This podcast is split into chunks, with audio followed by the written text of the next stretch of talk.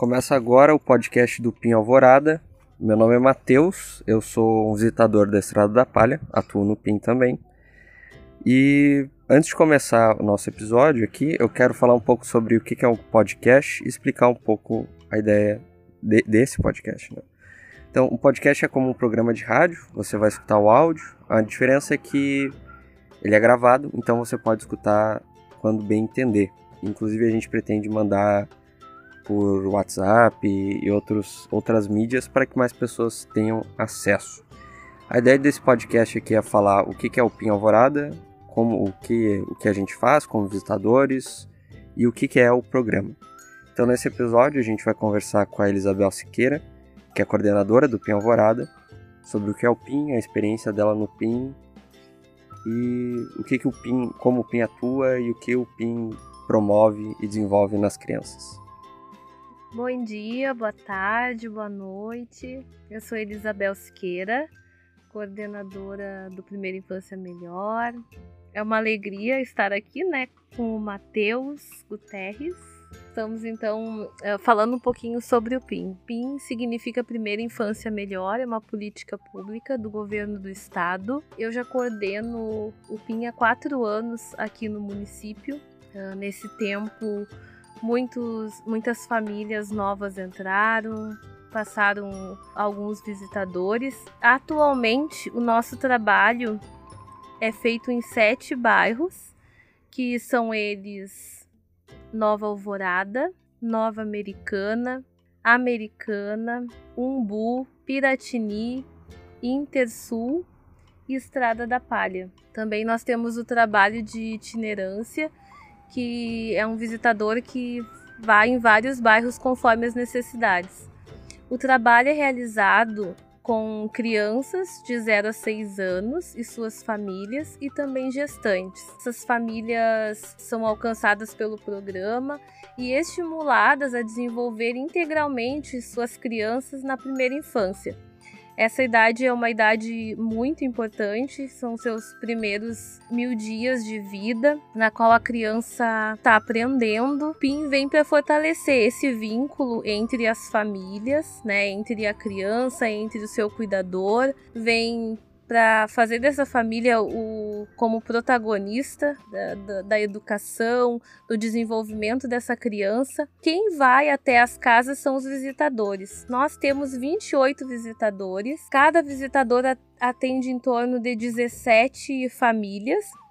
Acho que uma da, das ideias do, do, podcast também acho, acho importante mostrar às vezes, esse lado de, de nosso, assim, né? Quem é que tá ali no front, porque acho que muitas vezes é só a gente indo, principalmente nesse período de pandemia, né? O, o, contato com a família é menor, e eu entrei nesse período de pandemia, eu atuo ali na Estrada da Palha, então o contato com a família é, é menor, é mais objetivo, tu vai ali, entrega a atividade, conversa um pouco, mas não, não, não tem aquele contato de entrar na casa, de, de, de ver como é que é o ambiente familiar e tudo mais. Então acho que talvez seja importante nesse momento a gente conversar um pouco assim também, e eu quero fazer isso nos próximos episódios, da história de cada um. Então, começar por ti, né? Como é que tu chegou no PIN, assim? O que, que te levou ao PIN? Ou como que tu descobriu o PIN? Qual foi a tua primeira relação, assim, com o programa? É, eu sou... Eu tenho formação de professora, né? professora das séries iniciais e também professora de português e literatura. E eu fazia já um trabalho eh, na escola uh, com crianças assim com coral, teatro, uh, música e também participava junto com o pessoal que fazia o filme, né, do Clube das Cinco. A secretária, quando me convidou para participar do PIN, foi exatamente por esse trabalho que eu já tinha. Eu já tinha um grupo de teatro há um tempo, já se movimentava sozinha, já, sozinhos, já eles faziam os figurinos, o, os textos, faziam as adaptações. O coral tinha 85 crianças, então ela me conheceu trabalhando, andando com eles pelo município, enfim. E ela convidou. Ser coordenadora do PIN no início foi um grande desafio. Eu não tinha ainda. Foi meu primeiro trabalho de coordenação, né? Tinha trabalhado assim com outros grupos, mas aí eram alunos. E eu cheguei, tinha tava um bairro, só o bairro Americana, tinha um visitador e tinha sete famílias. Né? Então tava no momento assim que o PIN tinha ficado baixo o número, apesar de já ter bastante tempo no município, mas estava um pouco parado. E o desafio era tocar para frente. Nossa, uh, o nosso número máximo de visitadores é o que nós temos hoje, que é 28. Tinha que fazer acontecer. E essa caminhada foi assim de crescimento, bastante desafio. Eu cheguei numa época que não era pandemia e nós fomos abrindo os bairros, reabrindo um book, já tinha tido há um tempo, mas foi assim um grande desafio pra gente, porque uh, nem se tinha experiência de coordenação e foi indo, enfim. Depois vem o período de pandemia e alguns pararam, enfim, mas o PIN de Alvorada, pela necessidade, por tudo que a gente estava vendo que, que tinha que, que acontecer, a gente optou por não parar. E isso nos fez assim disparadamente como ponta, né? Porque a gente acabou sendo modelo para os que pararam depois e a gente acabou participando da webinar, a décima webinar do PIN, contando as nossas experiências. Também ganhamos um prêmio com a nossa visitadora pelas boas práticas na pandemia. Então a caminhada de crescimento do PIN vem cada vez aumentando mais.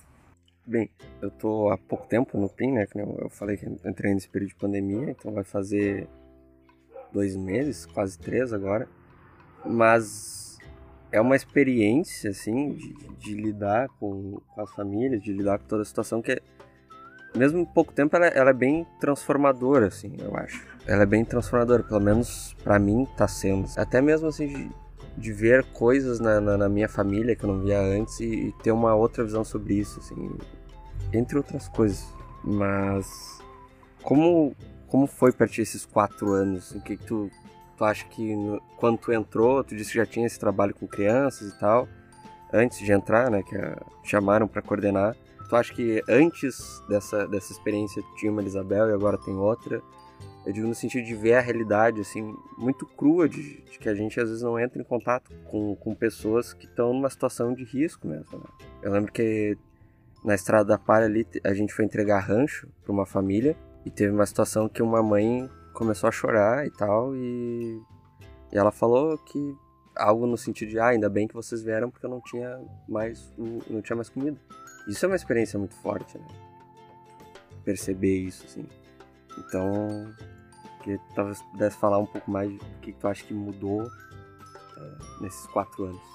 É, muda bastante uh, no sentido que quando a gente está trabalhando só ali na escola, a criança vem até a gente, né? Vem até o espaço, ela se molda, né? Ao, ao espaço da sala de aula, as, as regras, enfim. E quando a gente vai até o território da pessoa na casa e vê a realidade, a gente consegue ver qual é a criança que vem até nós. Eu já tinha essa noção, assim, pelo fato da minha infância ser toda ela uh, voltada junto com meus pais para trabalhos sociais. Então eu já conhecia um pouco da realidade de outros municípios, porque eu vim do interior. Mas de Alvorada eu conheci e, e, e, muda muito meu pensamento, sim, nesses quatro anos. Eu conheci foi no PIN. Também o trabalho da Secretaria de Assistência Social, é essa vinculação que tem que, tem que existir com a rede. É, eu não conseguia perceber, eu não tinha essa percepção sendo professora, né? Que a gente, ali dentro da sala de aula, a gente tem uma percepção eu amo ser professora, né? Abrindo esse parênteses, assim, é, é a minha vida, né? Eu continuo ainda lecionando à noite, mas estar, assim, presente na, nas visitas presenciais, ir, ir no bairro, conhecer as pessoas, ver onde é que elas moram, ir nos seus territórios, ser recebida nas suas casas, mudou muito, sim, a minha visão principalmente de saber que aquele aluno que chega até mim, ele vem de um local, né? Então, sim, a gente vê duras realidades. Uh, os ranchos a qual tu te referiste, a gente ganhou, deixar claro para quem está ouvindo, né? A gente ganhou da vacinação solidária, então a secretária destinou essas primeiras toneladas aí de alimento, que foram em torno de 5 toneladas que foram doadas pela população e mais algumas de outras empresas ela destinou para as nossas 300, em torno de 300, 350 famílias, né? E nós quase fechamos aí 300, 290 e poucas cestas básicas que nós conseguimos uh, distribuir. Foi um momento que tu passou, foi junto com a gente ali e viu a emoção e eu pude ver assim em todo o município a emoção das pessoas recebendo os alimentos. Mas para além de alimentos, a gente pensa a longo prazo no que, que o Primeira Infância Melhor ele pode transformar, o que, que ele pode fazer de diferente na vida dessas crianças, né? Então, sim, foi transformadora a experiência de trabalhar esses quatro anos e ainda estar trabalhando esses anos no Primeira Infância Melhor, tanto na época sem pandemia e agora nesse desafio que é manter o programa em tempos de pandemia. E, bom, acho que a gente falou dessa questão da experiência, né? Tu como professora e depois atuando no PIN, o que, que tu acha assim que, que muda na vida das crianças? O que, que tu acha que o, o PIN promove ou desenvolve e, e, e, de fato muda na realidade dessas, dessas crianças que a gente atende, né?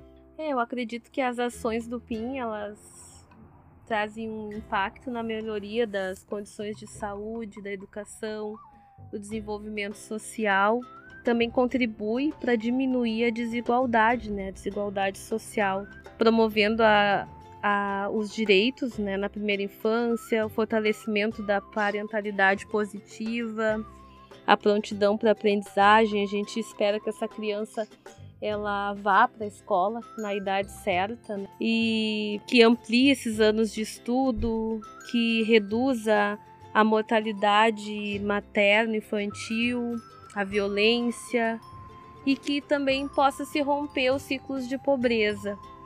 E eu gostaria também de falar rapidinho aqui sobre uma pesquisa que tem, uh, uma pesquisa longitudinal, uma pesquisa de 30 anos que está acontecendo no nosso município, uma pesquisa pela FGV, Fundação Getúlio Vargas.